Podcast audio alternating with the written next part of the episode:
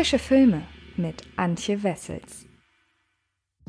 Hallo liebe Freds und herzlich willkommen zu einer neuen Folge des Frische Filme Podcasts und ich bin total glücklich. Ich kann in dieser Folge ausschließlich, beziehungsweise in dieser Woche ausschließlich über Neustarts in den Kinos sprechen und das finde ich natürlich großartig, dadurch, dass Anfang Juni, beziehungsweise eher Mitte Juni, jetzt die Kinos so langsam wieder großflächig öffnen, haben die meisten Verleiher sich dazu entschieden, ihre Neustarts in den Juni und in den Juli zu packen. Das ist eine sehr mutige Angelegenheit. Schauen schauen wir einfach mal, wo das drauf hinausläuft. Seid euch gewiss, jetzt, wo die Kinos dann wieder öffnen, werdet ihr hier im Podcast wöchentlich die aktuellen wichtigen Kinostarts besprochen bekommen. In meiner frische Filme Videoreihe auf dem YouTube-Kanal von Fred Carpet wird es weitergehen mit Top 10 Rankings. Ihr seid also immer auf dem neuesten Stand, was gerade so in der Welt des Films abgeht. Und damit habe ich auch genug geredet und ich beginne an dieser Stelle mit meiner Besprechung zu Possessor. Possessor wird am 1.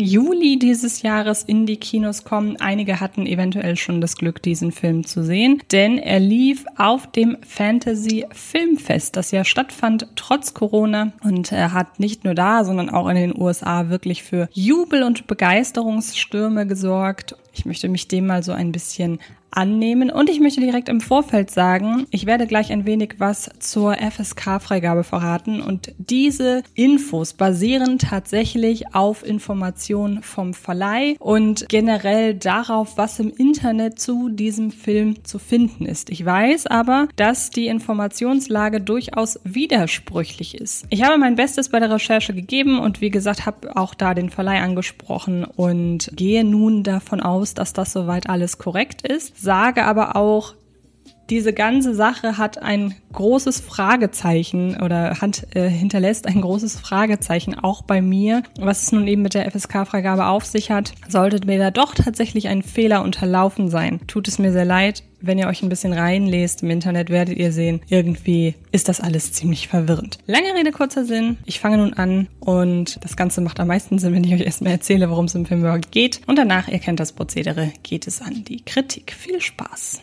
Der Firmenagentin Tasia Voss, gespielt von Andrea Riceborough, ist es dank einer neuartigen Technologie möglich, mit Hilfe von Hirnimplantaten in die Körper anderer Menschen einzudringen. Im Auftrag ihrer Chefin Gerda, gespielt von Jennifer Jason Lee, arbeitete sie als Serienkillerin, indem sie auf diese Weise fremde Menschen dazu bringt, Morde zum Wohle des Konzerns zu begehen, für den die beiden Frauen tätig sind. Doch bei einem dieser längst zur Routine gewordenen Aufträge geht etwas schief und plötzlich findet sich Voss im Körper eines fremden Mannes, gespielt von Christopher Abbott wieder, dessen Identität ihre eigene auszulöschen droht.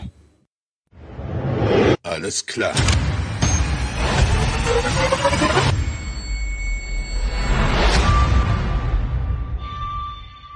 Was ist heute mit dir los? Was meinst du?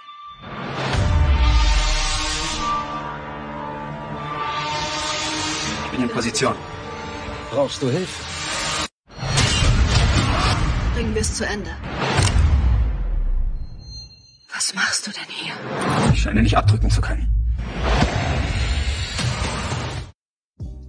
Als Brandon Cronenberg, Sohn des visionären und maßgeblich das Subgenre des Body-Horrors prägenden Regisseurs David Cronenberg, vor rund neun Jahren sein Spielfilmdebüt Antiviral vorlegte, hatte er sich die Resonanz auf seine bitterböse Dystopie, in der sich Menschen in einer nicht allzu weit entfernten Zukunft die Viren angesehener Persönlichkeiten injizieren lassen können, um ihren Idolen dadurch ein klein wenig näher zu kommen, wohl ein wenig anders vorgestellt. Die Zutaten für seinen Science-Fiction-Horrorfilm mit Körperhorror und Splatter-Anleihen entsprachen in etwa jenen, die auch sein berühmter Vater in frühen Karrierejahren allzu oft anrührte, um mit Filmen wie Die Fliege, Parasitenmörder, Videodrome oder Existenz Meisterwerke für die Ewigkeit zu kreieren. Bei manch einem Projekt hat es ein wenig gedauert, doch heute sind sich KritikerInnen und das Publikum einig, Cronenberg gehört zu den wichtigsten Filmemachern seiner Zunft und hält nicht umsonst einen gewissen Legendenstatus inne. Antiviral spaltete 2012 ebenfalls die Gemüter, doch bis heute ist die Rehabilitierung ausgeblieben. Brandon Cronenberg ist es nicht gelungen, in die großen Fußstapfen seines Vaters zu steigen. Vielleicht hat es auch deshalb ganze acht Jahre gedauert, bis er mit Ausnahme einiger Musikvideos mit seiner zweiten Regiearbeit nachlegte. Jahre, die rückblickend wie ein Anlauf wirken. Denn mit seinem Zweitwerk Possessor begibt sich Brandon mit einem riesigen Satz qualitativ direkt an die Seite seines Vaters. Auch deshalb, weil Cronenberg Jr. hierfür deutlich minimalistischer vorgeht als in seinem bisweilen zu viele Dinge auf einmal wollenden Debüt und dennoch nicht davor zurückscheut, einige derbe Gewaltspitzen zu zeigen, die dem Film einen gewissen Skandalstatus einbrachten und dafür sorgten, dass Possessor hierzulande gar als Possessor Uncut vermarktet wird. Damit hätte ich die im Vorfeld widersprüchlichen Angaben zur deutschsprachigen Possessor-Veröffentlichung eingeordnet. Ja, der mit unter anderem Andrea Riceborough, Jennifer Jason Lee und Christopher Abbott hochkarätig besetzte Film kommt hierzulande tatsächlich ungekürzt in die Kinos und nicht, wie einigen frühen News zufolge, in seiner R-Rated-Fassung, in der Possessor schon in einigen US-Kinos zu sehen war. Seine FSK-Freigabe ab 18 hat sich der Film zwar redlich verdient, seinen Skandalstatus allerdings nur bedingt. In der wohl einprägsamsten Szene sieht man in Nahaufnahme, wie einem auf dem Boden liegenden Mann zunächst genüsslich ein Auge aus der Augenhöhle gepult und anschließend die Kauleiste demoliert wird. Ein unangenehmer Anblick, der durch die schmatzende Tonspur noch ein gutes Stück derber daherkommt, als es die Szene ohnehin schon ist. Nicht der einzige Moment, in dem sich David Cronenbergs Einfluss als Kreateur eines sämtliche Sinne bedienenden Schauerkinos ausmachen lässt. Gleichwohl ist Possessor in seiner reinen Drastik nicht wesentlich expliziter als andere Filme seines Genres. Seinen Status als Skandalfilm lässt sich vielmehr mit einem Detail im Schlussakkord erklären, wenn für einen weiteren ausufernden Akt der Gewalt ein zumindest hierzulande nach wie vor vorherrschendes Filmtabu gebrochen wird. Des Spoilers wegen will ich an dieser Stelle nicht weiter ins Detail gehen, weise aber darauf hin, dass sich wohl genau an dieser Szene die Geister daran scheiden werden, was gezeigt werden darf und was nicht. Allzu drastisch geht es zwar auch hier nicht zu, vielmehr geht es um die Frage danach, wer oder was in einem Horrorfilm als Opfer herhalten darf und ob diesbezüglich eine Grenze existiert.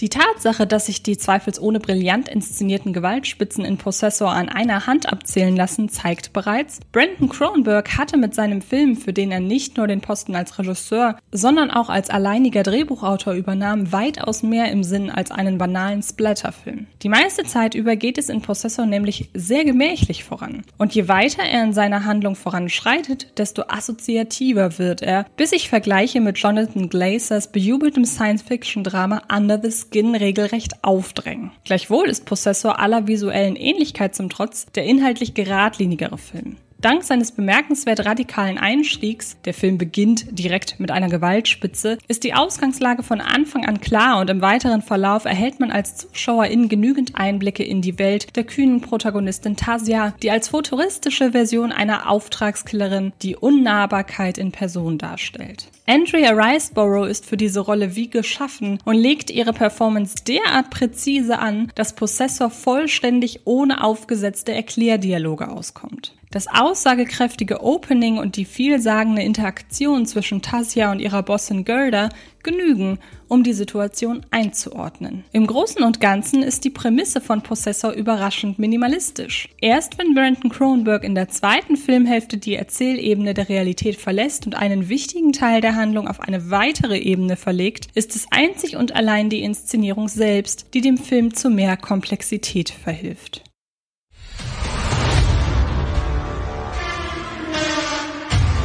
Ich muss es wissen.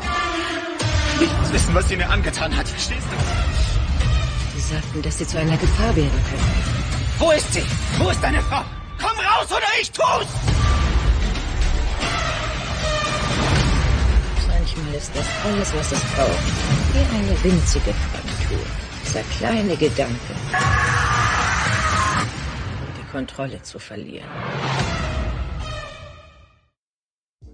Dadurch gelingt es Brandon Cronenberg jedoch auch, seinen Film auch inhaltlich mit mehr Bedeutung aufzuladen. Er veranschaulicht kurioserweise ähnlich des Pixar-Meisterwerks Soul, bislang vorwiegend in der Theorie existente Räume, wodurch Possessor ein Gefühl für das im wahrsten Sinne des Wortes Unvorstellbare oder besser Ungreifbare aufkommen lässt. In diesem Fall geht es jedoch nicht etwa darum, wie eine Seele entsteht und was sie ausmacht. Stattdessen bebildert Cronenberg, respektive sein Kameramann Karim Hussein, einen Kampf verschiedener Persönlichkeiten, der sich im Inneren einer einzigen Figur abspielt. Husseins Bildgewalten gehen hierfür mal mehr, mal weniger abstrakt vor. Schlussendlich wählt Cronenberg jedoch immer den direktesten Weg, um offene Fragen zu beantworten und so die Story voranzutreiben. Somit lässt sich Possessor zwar in seiner Gesamtheit ganz unterschiedlich deuten, doch das, was er ganz ohne die entsprechende Interpretationsanstrengung zeigt, ist weitestgehend eindeutig. Eine Beobachtung, die leider ausgerechnet dem Ende nicht ausschließlich gut tut, wenn Cronenberg mit seiner allerletzten Szene keine Erinnerungen an Inception freikitzelt. Im Verhältnis zum Rest wirkt das eher plump. Doch letztlich ist Possessor weitaus weniger ein Film über das Was, sondern vielmehr über das Wie. Da trifft es sich gut, dass eben dieses Wie ohnehin wesentlich stärker ist als das Was. Kareem Hussein kreiert, zumeist auf Tassias Augenhöhe, derart präzise Bilder und Übergänge, die Andrea Riceborough fast schwebend durch Possessor gleiten lassen. Er nimmt sich viel Zeit, um neue Set-Pieces zu etablieren und setzt auf eine kalte, nicht minder faszinierende Atmosphäre. Im Score von Jim Williams bleiben zudem weniger jene Klänge im Gedächtnis, in denen seinen Kompositionen eine Melodie innewohnt. Stattdessen sind es vor allem die vereinzelten, dissonanten Tonabfolgen, die die Anspannung in Possessor permanent oben halten.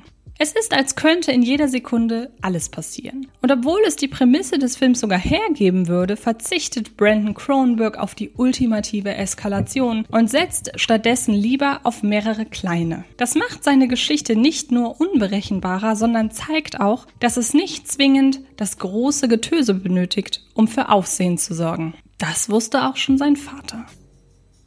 Kommen wir also zu einem Fazit. Possessor ist ein visuell starker und akustisch überragender Science-Fiction-Horrorfilm, der mit Ausnahme einiger heftiger Gewaltspitzen voll und ganz über seine unterkühlt unberechenbare Atmosphäre funktioniert. Andrea Riceborough lässt sich in ihrer Performance ebenso wenig in die Karten schauen wie der Film selbst, der inhaltlich wie ein verquerer Hybrid aus Pixar Soul und Jonathan Glazes Under the Skin daherkommt. Nur eben in der FSK 18 Version. Dem 1. Juli ist Possessor in den deutschen Kinos zu sehen. Wie gesagt, meinen Recherchen zufolge in der Uncut-Fassung, aber ich sage trotzdem, schaut gerne nochmal im Internet nach, beziehungsweise informiert euch da. Vielleicht kommt ihr zu anderen Erkenntnissen. Wie gesagt, die ganze Sache ist ziemlich undurchsichtig, im Grunde wie der Film, passt ja irgendwie auch dazu. Und dennoch wünsche ich euch ganz, ganz viel Spaß bei der Entdeckung von Possessor. Und wem auch nach Genre-Kino ist, aber vielleicht nicht in dieser Ausführung, für den eignen sich die anderen beiden Podcasts dieser Woche. Ich habe nämlich einmal über Saw Spiral gesprochen und über The Unholy, die neue Produktion von dem Spider-Man und Tanz der Teufel Macher Sam Raimi. Also auch ganz viel Spaß dabei. In meinem dieswöchigen Top 10 Video auf dem Fred Carpet YouTube Kanal geht es übrigens um die besten Fortsetzungen, die besser sind als der erste Film. Auch da bin ich sehr gespannt, was ihr dazu sagt. Und dann bin ich jetzt auch durch. Herzlichen Dank fürs Zuhören und dann hören oder sehen wir uns in den nächsten Tagen garantiert irgendwo im Internet. Macht es gut und bis bald. Das war Frische Filme, der Podcast von Fred Carpet.